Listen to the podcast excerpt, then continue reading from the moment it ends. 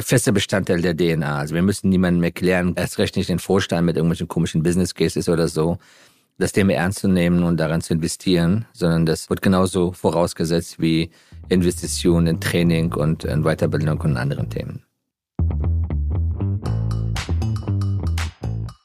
Willkommen bei unserem Podcast 5050 bei OMR. Wir sind Kira und Isa und zusammen wollen wir in unserem Podcast darüber sprechen, wie wir eine gerechtere Verteilung von Männern und Frauen in der Wirtschaft und in Führungspositionen erreichen, um irgendwann einem Gleichgewicht von 50-50 näher zu kommen.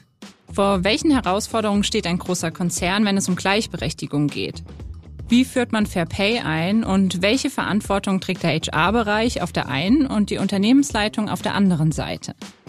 Diese Fragen hat mir Isa Kawayunossi, Global Head of People Experience und Head of People Deutschland bei SAP beantwortet. Er ist bei SAP dafür verantwortlich, attraktive und vor allem gleiche Arbeitsbedingungen für Männer und Frauen zu schaffen, auf Diversität jenseits des Geschlechts zu achten und Kulturarbeit zu leisten. Kawa hat hier schon einige Erfahrungen sammeln können und einen großen Teil dazu beigetragen, SAP zu einem diversen, gleichberechtigten Arbeitgeber zu machen. Das Gespräch und Kawas Arbeit haben uns sehr inspiriert, also hört in die Folge und lernt selbst, an welchen Stellschrauben Unternehmen drehen sollten, um etwas zu verändern. Viel Spaß!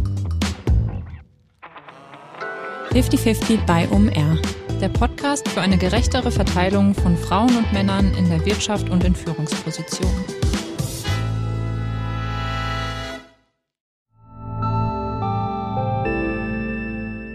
Werbung Dein Cloud-Account wurde deaktiviert. Bitte neu anmelden. So oder so ähnlich könnte eine Mail bei dir im Postfach heißen, aber hinter der Webseite, hinter dem Formular steckt kein Tool, sondern ein Phishing-Angriff. Betrüger kommen so an die sensiblen Daten deiner Company und unser Partner SoSafe hilft dir dabei, um das menschliche Sicherheitsrisiko bei Cyberattacken zu minimieren. In den letzten drei Jahren hat nämlich jedes zweite Unternehmen einen erfolgreichen Cyberangriff erlebt und Firmen investieren zwar Zeit und Ressourcen in Firewall und Technik, aber 85% aller Datenschutzvorfälle sind tatsächlich auf den Faktor Mensch zurückzuführen. Und SoSafe hilft durch verhaltenswissenschaftlich fundierten E-Learning, Gamification, intelligenten Angriffssimulationen, Risikoanalysen und Auswertungen dabei eine Human Firewall in deinem Unternehmen aufzubauen. Wenn ihr es testen wollt, auf sosafe.de/omr könnt ihr euch kostenlos für eine eigene individualisierte Phishing-Simulation anmelden. Also einfach mal testen, wie eure Klickrate im Unternehmen wäre auf solche Mails. Bisherige Unternehmen hatten da zum Beispiel 30 Prozent. Ihr könnt gucken, ob euer Unternehmen über- oder unterbietet. Alle Infos auf sosafe.de/slash omr. Werbung Ende. Ja, hallo Kava, willkommen im 50-50 Podcast. Wir freuen uns total, dass du heute bei uns zu Gast bist. Vielen Dank für die Einladung. Ich freue mich. Am Anfang jeder Folge fragen wir ja immer, wann hast du zum ersten Mal bewusst über das Thema Gendergerechtigkeit nachgedacht? Gab es da bei dir den einen Schlüsselmoment? Ähm, lass mich mal darüber nachdenken. Ja, und zwar war das, als ich die Aufgabe übernommen habe in Deutschland, also in, im Bereich Diversity Inclusion aufzubauen. Global hatten wir das. Mhm. Da war ich in, bei unserem Business Woman Network ich glaube 300, 350 Kolleginnen waren im Raum. Und ich hatte überhaupt keinen Bezug zum Thema Diversity etc. Also ähm, weder gelernt noch einen Lehrgang besucht oder sonst was. Und dann habe ich mich mit denen unterhalten, mit ihren Erfahrungen, ähm, wo es gut funktionierte, damals schon bei uns, wo es gehapert hat.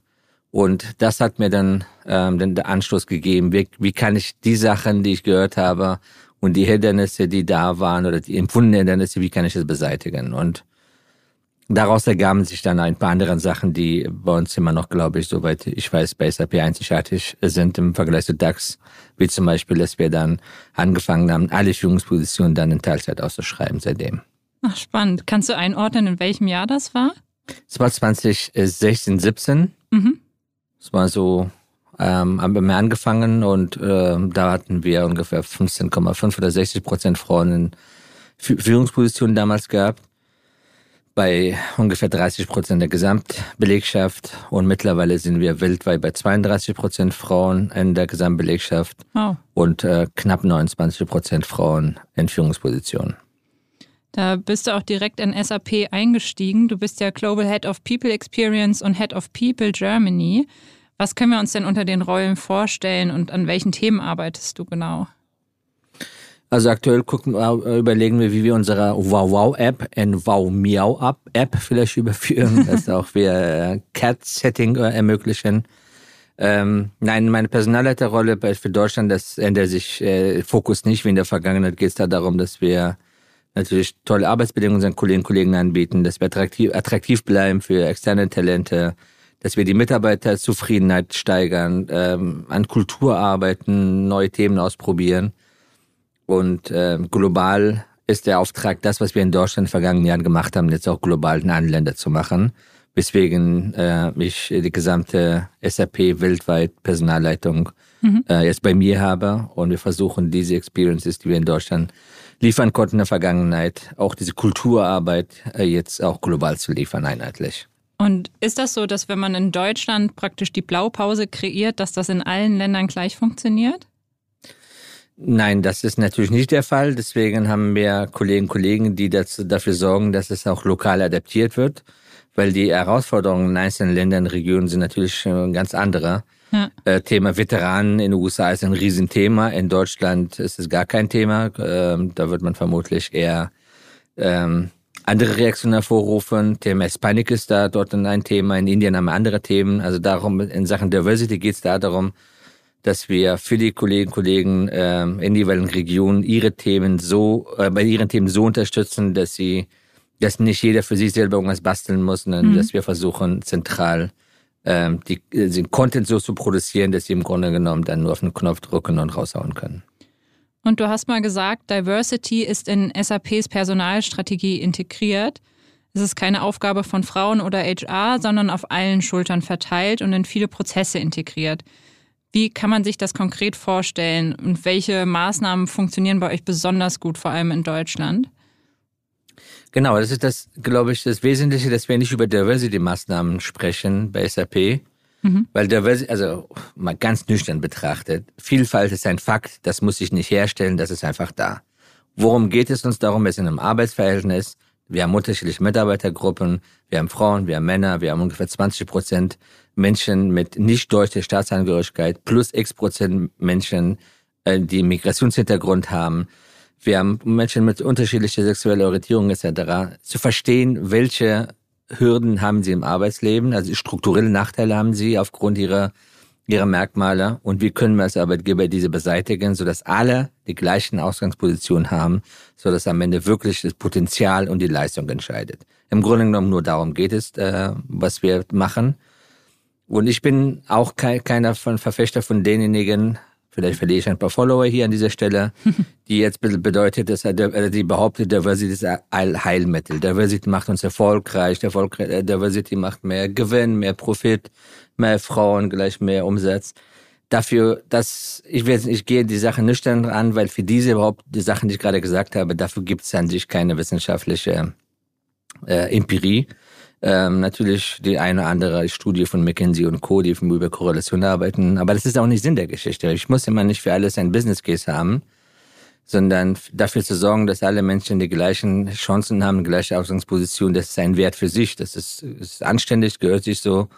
Das ist ein Menschenrecht. Und wenn am Ende das dabei rauskommt, und das ist der einzige Bezug zum Unternehmen, dass wir dadurch schaffen, dass die Teams so besetzt werden, dass am Ende wirklich das Talent entscheidet, ähm, in Verbindung mit Teamzusammensetzung, mit dem, mit dem Kontext und nicht äh, ähm, irgendwelche Bias etc., dann haben wir als Unternehmen auch vielleicht wirtschaftlich was davon mhm. und damit auch in der Gesellschaft. Und deswegen haben wir, mit einem Beispiel zu bleiben, äh, mit dem äh, Führung in Teilzeit, das ist keine Diversity-Maßnahme, sondern wir haben dann die Ausschreibung für alle, sowohl für Männer als auch für Frauen geändert.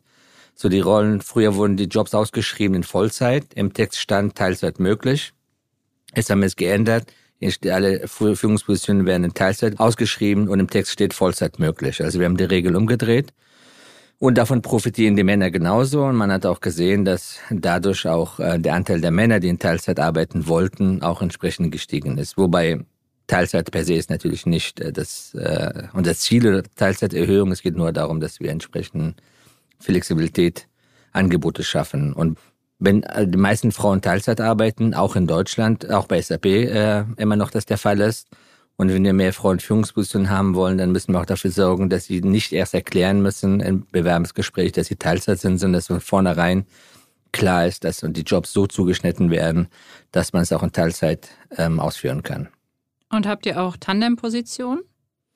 Genau, und damit, äh, wir haben gleichzeitig auch oder ein Jahr später haben wir alle Führungspositionen äh, mit einigen Ausnahmen als Co-Leadership-Modells auch äh, deklariert. Mhm. So, wenn man nicht 75 Prozent äh, arbeiten kann, das ist die Voraussetzung für Einzelführungsaufgabe, als wenn man alleine machen möchte. Dann kann man das Tandem dann äh, mit 50, 70 oder keine Ahnung, äh, wie die Aufteilung ist, auch anfangen. Und wir haben mittlerweile, glaube ich, fast 30 Tandems bei uns, sowohl auf der. Führungsposition als auch auf der Mitarbeiterebene. Bei uns nennt sich das Co-Leadership und hat auch eine Tradition bei, SAP, auch von auf der Vorstandsebene. Und äh, da investieren wir auch weiterhin. Wir haben auch Software investiert und äh, wir haben auch einen Pool von Kollegen, Kollegen, die interessiert sind an diesen äh, Modellen und äh, es, äh, warten, suchen entsprechende Tandem. Ja, spannend, so viele. Das habe ich bisher noch von keinem Unternehmen gehört. Du hast ähm, ja auch gesagt, Diversity ist keine Aufgabe der HR. Welche Verantwortung trägt aber denn der HR-Bereich, wenn es um das Thema Diversity und Chancengerechtigkeit geht? Es geht darum, äh, mit, im Dialog mit diesen mit den Mitarbeitern zu bleiben, diese strukturellen Nachteile jeweils zu erkennen und dann entsprechende Angebote zu entwickeln, was HR immer macht, enablen, dieses mhm. Business, die Führungskräfte, äh, zu unterstützen, dass sie ihre Arbeit dann machen und am Ende nicht das Ganze outsourcen an HR, das ist so Diversity-Gedöns, dafür ist HR zuständig. Und das äh, geschieht faktisch da, äh, dadurch, dass zum Beispiel unsere Mitarbeiterbefragungen, die Fragen zur Diversity ein fest integraler Bestandteil ist, auch in der, was die Bewertung von der Führungskraft angeht oder die, die Teamergebnisse von der Führungskraft angeht, dass ähm, dass bei SAP jemand, der das Thema Diversity nicht ernst nimmt, dass diese Haltung eine karrierelimitierendes Faktor äh, ist. Also das äh, zu sagen, das ist mir nicht so wichtig äh, und dann trotzdem Karriere zu machen oder gar im Senior Management aufzusteigen, ist sehr unwahrscheinlich.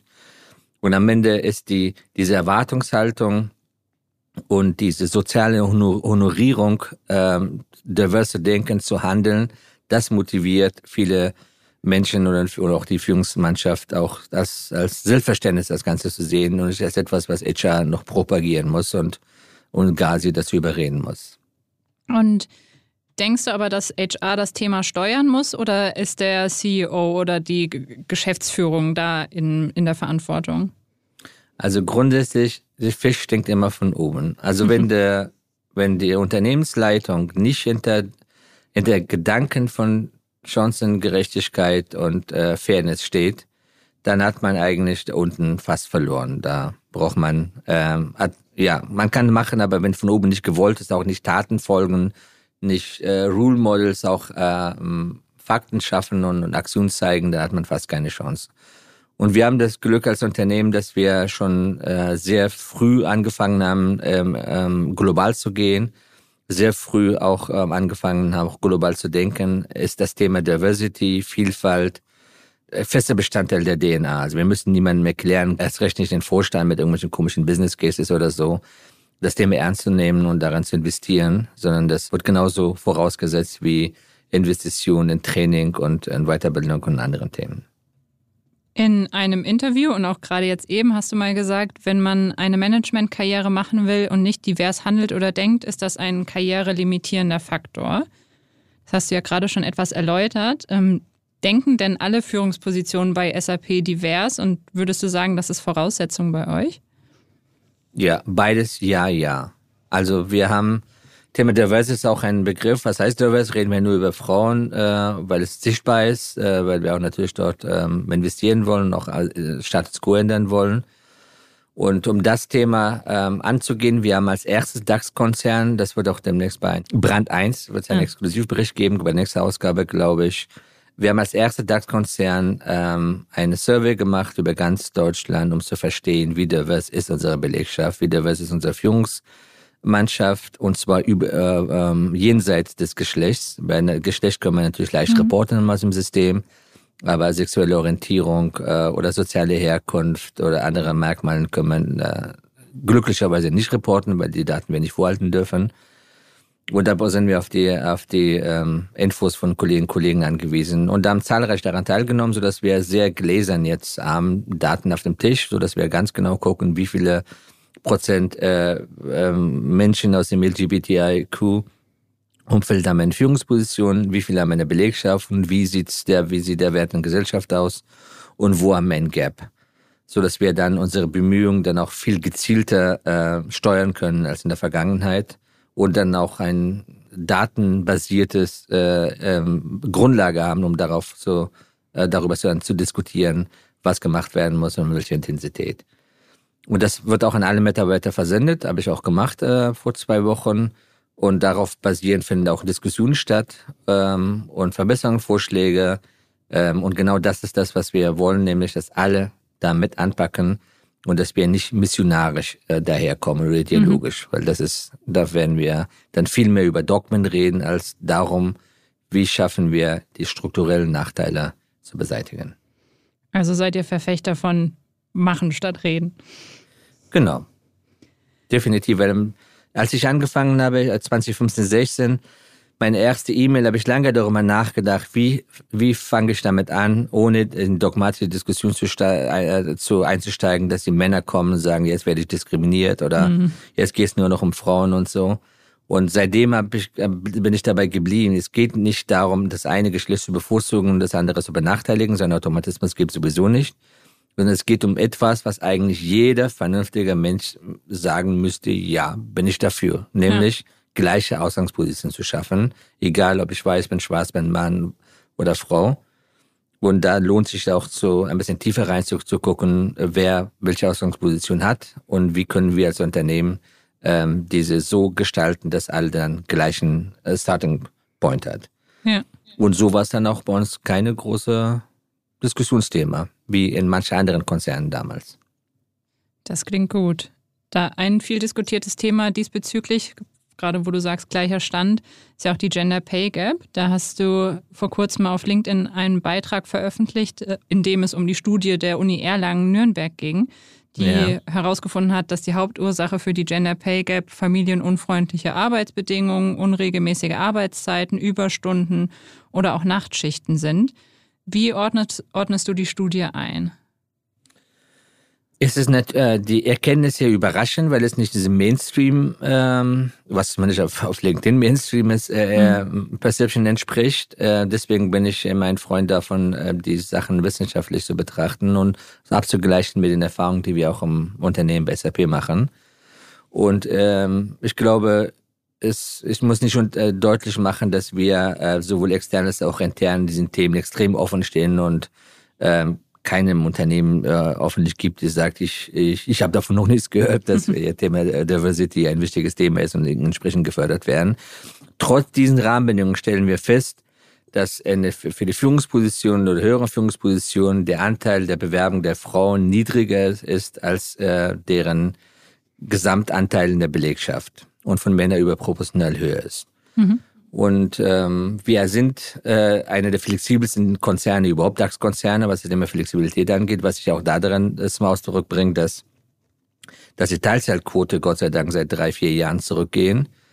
Ähm, und mit einem gleichzeitigen Feedback von unseren Kolleginnen und Kollegen, dass äh, sie nicht die Arbeitszeit zu reduzieren müssen, um sich zu verwirklichen beruflich und die Vereinbarkeit hinzubekommen. Und in der Umgebung, wie kann das äh, äh, tatsächlich sein? Und äh, das, äh, wie kann es sein, dass wir nicht schon jetzt 30 Prozent Frauen in Führungspositionen haben, wie wir es in der Belegschaft haben? Also die Gründe müssen andere sein als Diskriminierung mittelbar und unmittelbar, so dass ich die Gründe, die Begründung von der Studie wirklich nachvollziehen kann. Mhm. Und ähm, ich bin mir, ist andererseits schade, dass dieses Thema Care-Arbeit und, und Kinderbetreuung etc. immer bei Frauen verortet werden, weswegen die die Aufgabe bei sich eher sehen und äh, weswegen sie dann Jobs, die möglicherweise eine höhere Bezahlung versprechen oder ein besserer Status dann äh, für sie verwehrt bleibt. Ähm, Aber was wir als Ausgangsfrage, was tun wir in Sachen Gender Pay Gap? Bei uns ist ja äh, Zero Toleranz für gleiche Arbeit, gleiche Leistung, unterschiedliche Bezahlung zwischen Männern und Frauen, aber nicht nur Männern und Frauen, sondern überhaupt. Deswegen haben wir, wir machen sie, haben wir früher jedes Jahr gemacht, machen wir immer noch immer Auswertung einmal im Jahr. Wir teilen jetzt auch mal unsere Sozialpartner, wir nach verschiedenen Dimensionen, Teilzeit, Vollzeit, Frauen, Männer etc. Und wir haben 2018 angefangen, uns auch extern von einem äh, Beratungsunternehmen auditieren zu lassen, ob wirklich wir alles richtig machen oder ob irgendwas übersehen haben. Mhm. Und zwar in allen Dimensionen. Und deswegen sprechen wir von Fair Pay und nicht von Gender äh, Pay, mhm. weil äh, wir wollen auch nicht, dass äh, Ältere weniger bekommen als Jüngere oder umgekehrt oder äh, Menschen, die in ähm, unterschiedlichen Zeitzonen arbeiten und so weiter und so fort. Und das Ergebnis war 2018, dass um ungefähr ein Prozent unserer Kolleginnen und Kollegen ähm, nicht äh, ähm, das Gehalt bekommen, was ein vergleichbarer Kollege bekommen würde, weswegen wir die Gelder dann entsprechend angehoben haben. Und der überwiegende Anteil derjenigen, bei denen die Gelder angehoben wurde, äh, waren Männer, rein statistisch äh, schon begründet. Und wir haben es jetzt dieses Jahr nochmal gemacht, äh, wieder von einem externen Unternehmen. Und hier war es wieder ungefähr ein Prozent der Kolleginnen und Kollegen, bei denen wir die Gelder angehoben haben. Von Aber ein Prozent ist ja an sich Euro. eine ganz gute Quote, oder? Ja, also es zeigt, dass die, dass die unsere Prozesse funktionieren. Unsere Prozesse sind, wir haben sehr viele leistungsbezogene Bezahlung. Wir sind ja nicht tarifgebunden. Hm. Das heißt, das Potenzial, dass das da ähm, unbewusste Entwicklung gibt, also durch blinde Flecke oder was auch immer, dass, dass man bestimmte Sachen übersieht, ist groß, aber trotzdem bin ich wirklich stolz, dass die Führungskräfte im Rahmen der Gehaltsrunde, wo wir auch sehr viel, wie gesagt, Leistungsbesitzungen bezahlen, ähm, wenn wir die Daten bekommen, äh, dass es wirklich exakt ist. Als hätte ich dann, säße ich daneben und habe gesagt, pass mal auf, dass du hier nicht das eine oder andere Geschlecht bevorzugst. Ähm, und äh, bei uns kommen diese Daten, wir überprüfen das, sollten in einzelnen Fällen äh, Sachen geben, wo wir sehen, dass ein Schiefstand ist oder dass, dass die Frauen vielleicht weniger gewürdigt würden oder umgekehrt die Männer, dann geht das Ganze zurück an die Führungskraft. Aber wir sehen in den letzten Jahren, dass es, äh, dass das auch im Alltag so fun funktioniert, was dann am Ende dazu führt, dass in Summe dann, wenn auch von extern mit einem riesen Aufwand das Thema rangehen, dann auch solche kleinen Zahlen dabei rauskommen. Ja. Und du hast eben auch schon von den BewerberInnen gesprochen. Gibt es denn BewerberInnen, die sich bei euch explizit aufgrund eures Engagements im Bereich Diversity, Chancengerechtigkeit und so weiter bewerben? Ja, absolut. Das ist definitiv unser Differenzierungsmerkmal im Vergleich zu anderen Unternehmen. Und das machen die auf, äh, auf, auf LinkedIn öffentlich, nachdem sie bei uns angefangen haben oder auch sonstige Feedback, die ich da bekommen habe. Also wenn wir von Recruiter fragen, äh, beim Recruiting fragen, wieso haben sie sich für SAP entschieden, dann sind das tatsächlich das, das Thema Werte, Thema Vielfalt, wie wir als äh, unser Menschenbild, wie wir als äh, SAP äh, uns verhalten haben in den Krisen, insbesondere in den letzten zweieinhalb Jahren ähm, und da gibt's einige Beispiele, wo wir nochmal äh, walked, im Sinne von Walk the Talk gezeigt haben, dass es nicht nur ähm, blöde Sprüche sind, die wir einfach klopfen, damit wir schön aussehen nach draußen, sondern tatsächlich auch Worte fallen lassen. Zum Beispiel, dass wir in den letzten zweieinhalb Jahren als einzige DAX-Konzern keine Kurzarbeit hatte, keine Entlassung hatte. Genau im Gegenteil, wir haben sogar sehr viel investiert, um die Kolleginnen und Kollegen bestmöglich zu unterstützen, dass sie durch die Pandemie kommen. Und das spricht sich rum dieser Gespräch sich rum, weil wir haben sehr, sehr ähm, rudimentäres Personalmarketing-Bereich, also kann man noch nicht mal so richtig als DAX-Konzern, weil vieles kommt äh, daher, dass die Kollegen, Kollegen, die bei uns sind, sind, äh, sind happy und äh, sprechen Freundeskreis darüber, und so dass wir dann sehr viele Referrals haben und Bewerbung von den Menschen, die eigentlich sehr gut vorbereitet zur SAP kommen. Das ist ja das günstigste Marketing auf jeden Fall.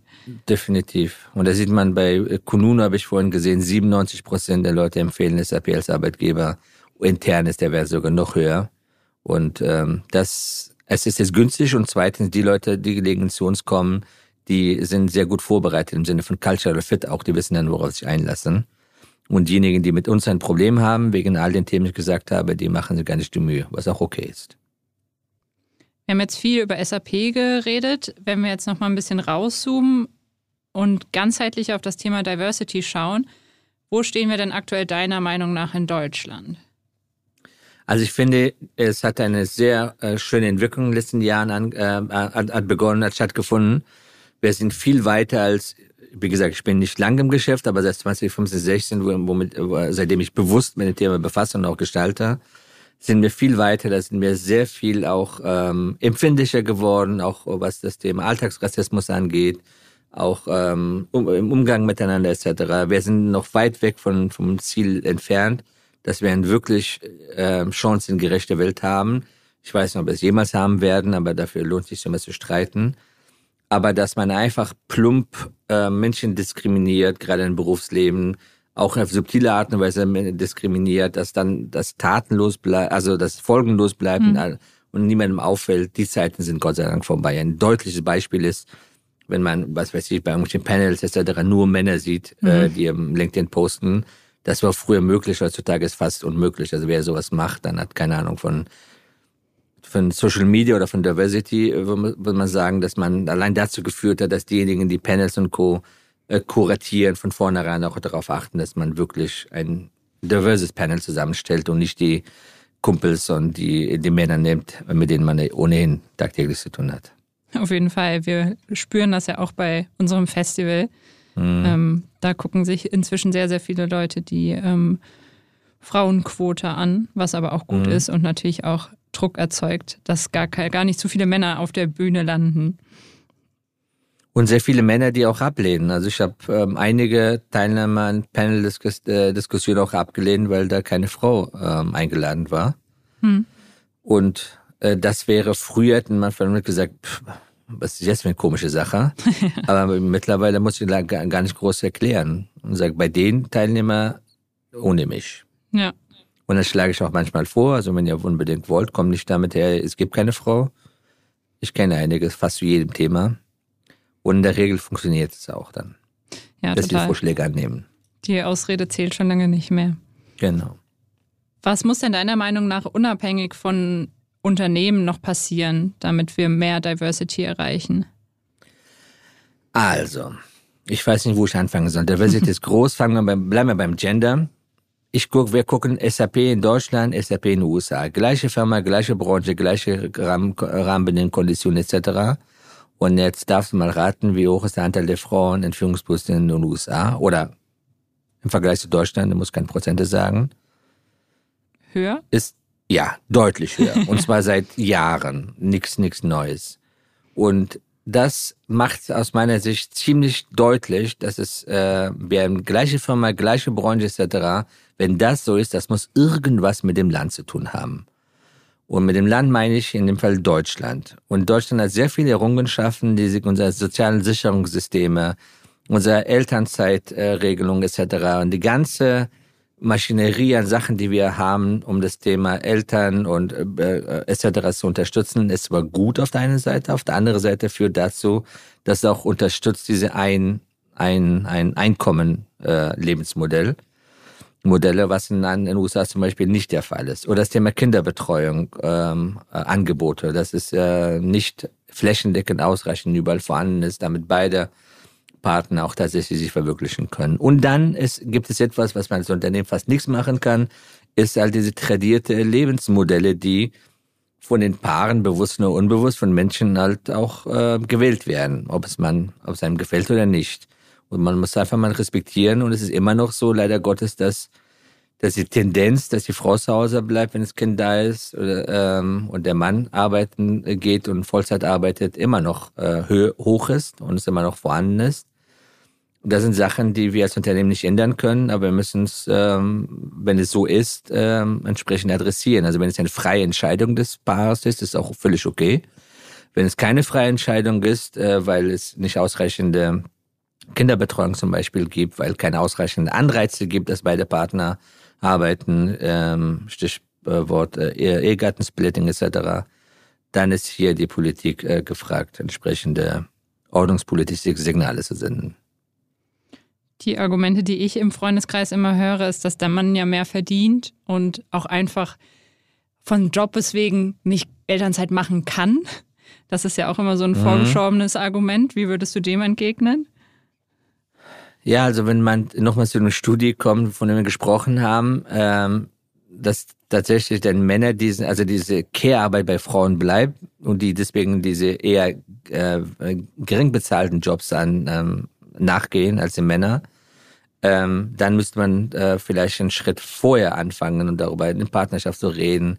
Ähm, wie, wie teilt man die Care-Arbeit untereinander? Ist es wirklich etwas, was per se bei Frau bleiben sollte oder man vielleicht äh, tatsächlich sich als Mann auch 50 Prozent Minimum da einbringt? Apropos damit derzeit das CP-Netzwerk, ein sehr starkes Netzwerk von fünf Vätern, die seit Jahren aktiv sind. Ähm, ja, also da, das ist äh, ähm, das Argument aus meiner Sicht zählen würde, und ich hoffe, dass es immer weniger der Fall ist, wenn bestimmte Unternehmen gibt, bei denen äh, Elternzeit durch Väter nicht gern gesehen werden oder es ist eine Karriere ähm, Delle darstellen würde etc. Tut es auch in vielen Fällen, sieht man auch in, ein, ein, an einigen Posten bei LinkedIn, wo Väter auch berichten, dass sie gern in der Vergangenheit, in der Regen Vergangenheit fortbereden, weil der aktuelle Arbeitgeber ist immer der, der geilste. äh, in der Vergangenheit nicht so viel Zeit in der Elternzeit äh, investieren konnten, wie sie gerne wollten, weil es wurde von Kollegen schief, wurden, wurden angeguckt, sie wurden toleriert, äh, von, von Honorierung mal komplett abgesehen.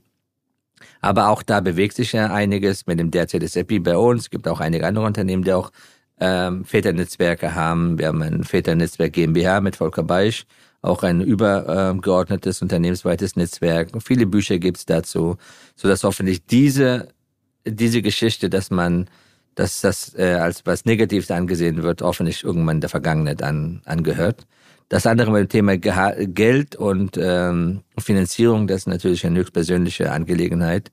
Das, äh, da würde ich mich raushalten. Das, das Paar sollte untereinander klären, ähm, was die beste Entscheidung in ihrem hm. jeweiligen Fall ist.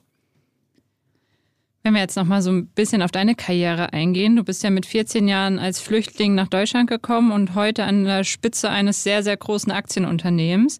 Hattest du schon früh den Traum, Karriere zu machen? Nein, ich wollte schon immer ein Versager bleiben. Nein, ich hatte überhaupt keinen Traum, gar nicht einen Traum, dass, äh, oder einen Traum, dass ich irgendwann diesen Job machen würde, dass ich überhaupt in so einen Konzern äh, reinkäme, weil ich habe äh, ich habe null Perspektiven gehabt alles ist, ich sage immer, mehr Glück als Verstand in meinem Leben hat sich dann immer ergeben. Also kein, nicht Teil eines großen Plans, auch nicht etwas, wo ich gesagt hätte, es war zielgerichtet, darauf habe ich hingearbeitet, sondern ähm, das Einzige, was ich vielleicht gemacht habe, ist, dass ich äh, mich mit dem jeweiligen Status quo nicht immer zufrieden gegeben habe und versucht habe, den eingeschlagenen Weg zu Ende zu gehen. Also habe eine große höhere Frustrationsschwelle vielleicht und dann immer gesagt habe, wenn die anderen das können, das kann ich doch auch. Und der Rest ist dann wirklich absolut, ähm, hat sich ergeben. Durch Netzwerken äh, immer habe ich versucht, mit äh, unterschiedlichen Menschen in Verbindung zu kommen, äh, zu sprechen und dann, äh, wenn man visibel ist bei den Leuten, äh, rein psychologisch, dann existiert man auch in deren Köpfen.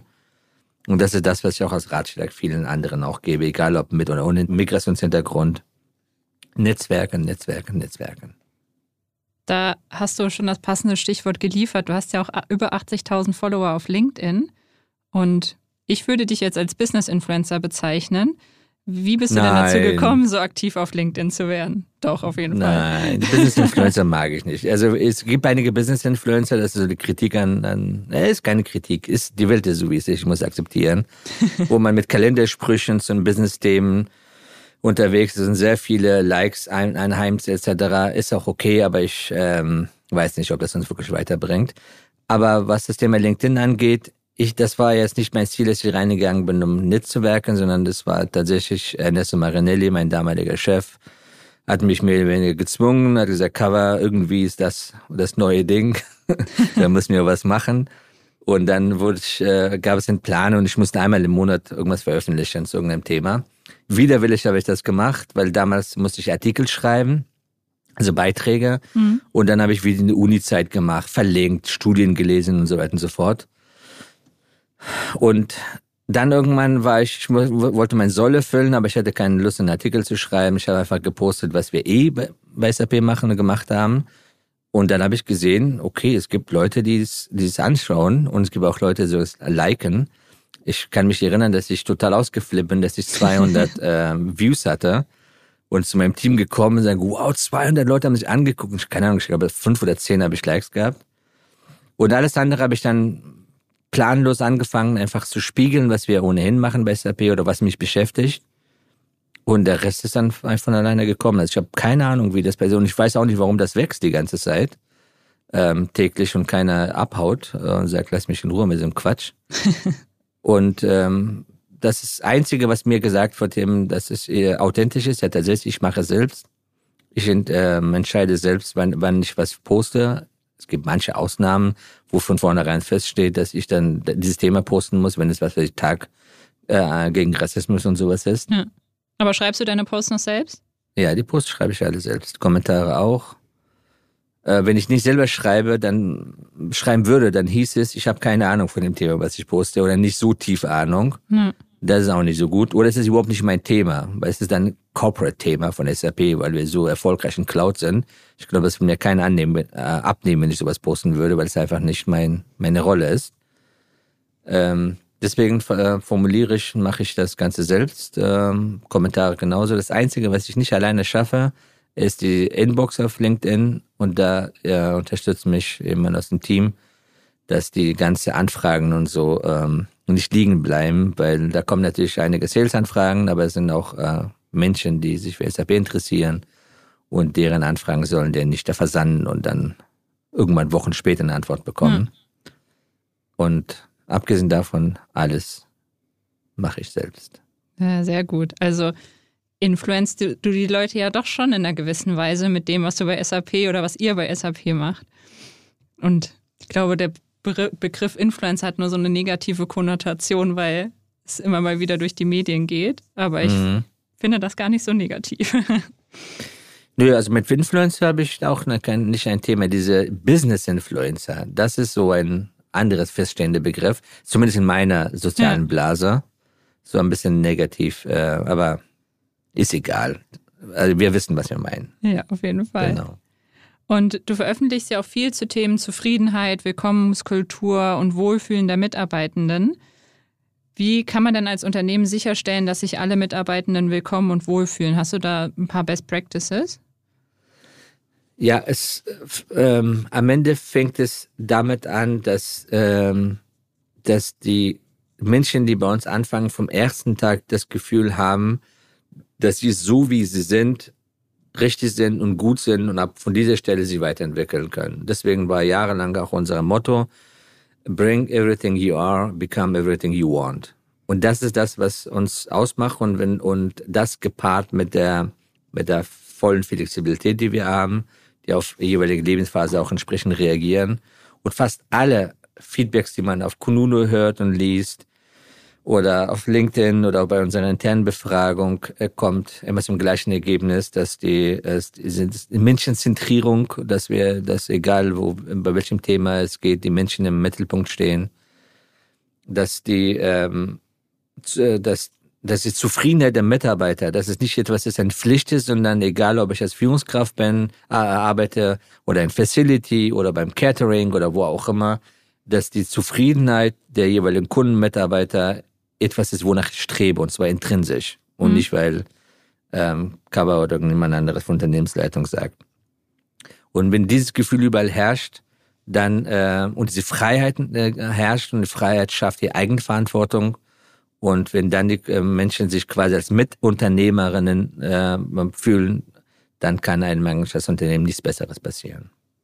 Das hört sich gut an. Wir kommen jetzt leider schon zur letzten Frage des Podcasts. Das mhm. war bisher sehr, sehr spannend und wahrscheinlich wirst du hier auch noch ein paar Sachen aufgreifen, die du schon erwähnt hast. Aber abschließend stellen wir immer die Frage, was wären denn deine Top 3 Ideen, um dem Ziel 50-50 näher zu kommen? Ja, also wir haben ja unser nächstes Ziel jetzt, dass wir bis 2030 äh, äh, Parität erreichen wollen, 50 Prozent Frauen und äh, Männer in den äh, sowohl in Führungspositionen als auch darunter. Mhm. Und deswegen beschäftigen wir uns sehr äh, damit, wie wir das Ziel erreichen äh, können. Und einige Länder haben es schon erreicht und auch äh, übertroffen, obwohl in MINT-Berufen leider Gottes 30 Prozent im Schnitt ist. Und ähm, es geht zum einen natürlich Quereinstieg zu ermöglichen, dass wir ähm, nur weil wir ein IT-Unternehmen sind, heißt nicht, dass man unbedingt Informatiker sein muss, um bei SAP anzufangen oder unbedingt Wirtschaftswissenschaftler sein muss, sondern auch Menschen, die vielleicht am Anfang einen anderen Weg eingeschlagen haben, auch die Möglichkeit bekommen, bei SAP anzufangen. und dass wir diese entsprechend unterstützen und insbesondere denn dadurch den Anteil der Frauen erhöhen Richtung äh, Parität. Das Zweite ist natürlich, dass wir besser sein müssen für Frauen als unsere Wettbewerber, weil der Kuchen wird nicht größer, leider Gottes. Der, der Anteil ist so, wie es ist, dass wir möglichst viele äh, Frauen, die im Markt sind, verfügbar sind für den Jobs zu SAP äh, locken. Und äh, das setzt natürlich voraus, dass wir als äh, weiterhin äh, beste Arbeitgeber für Frauen im Markt angesehen werden. Übrigens, da sind wir bei äh, äh, Brigitte Audit äh, als einziges Konzern mit fünf äh, aus fünf Sternen. Mhm.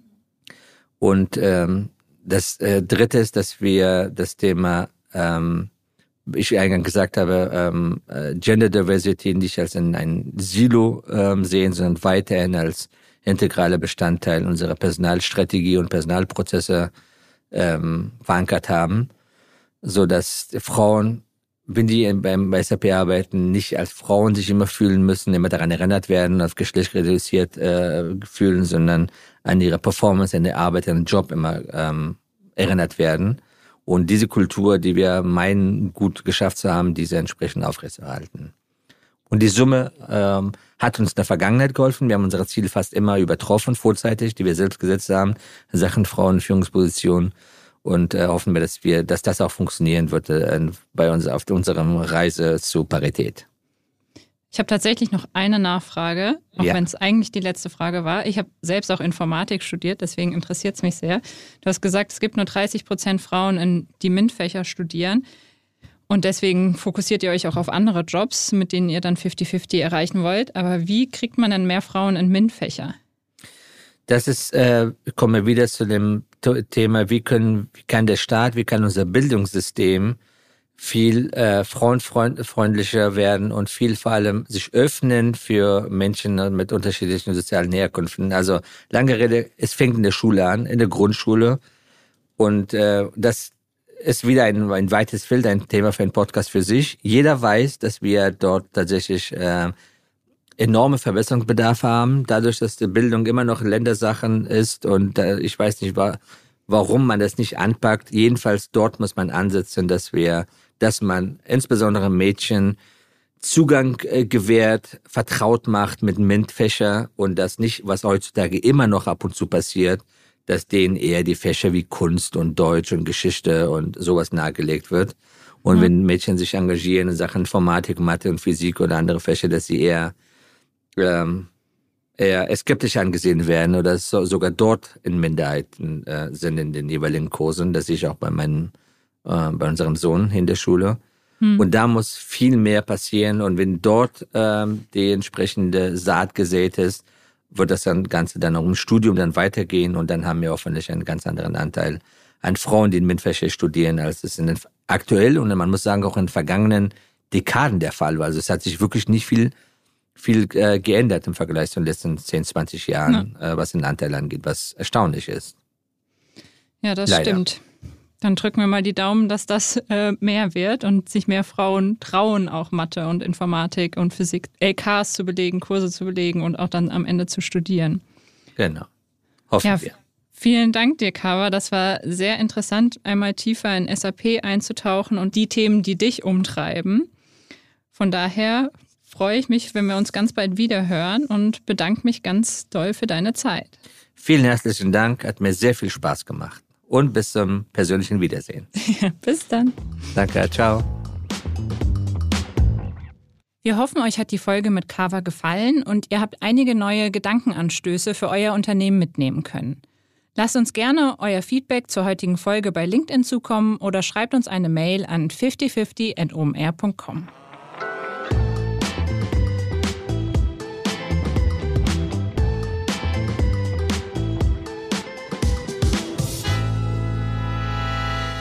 Dieser Podcast wird produziert von Podstars bei OMR.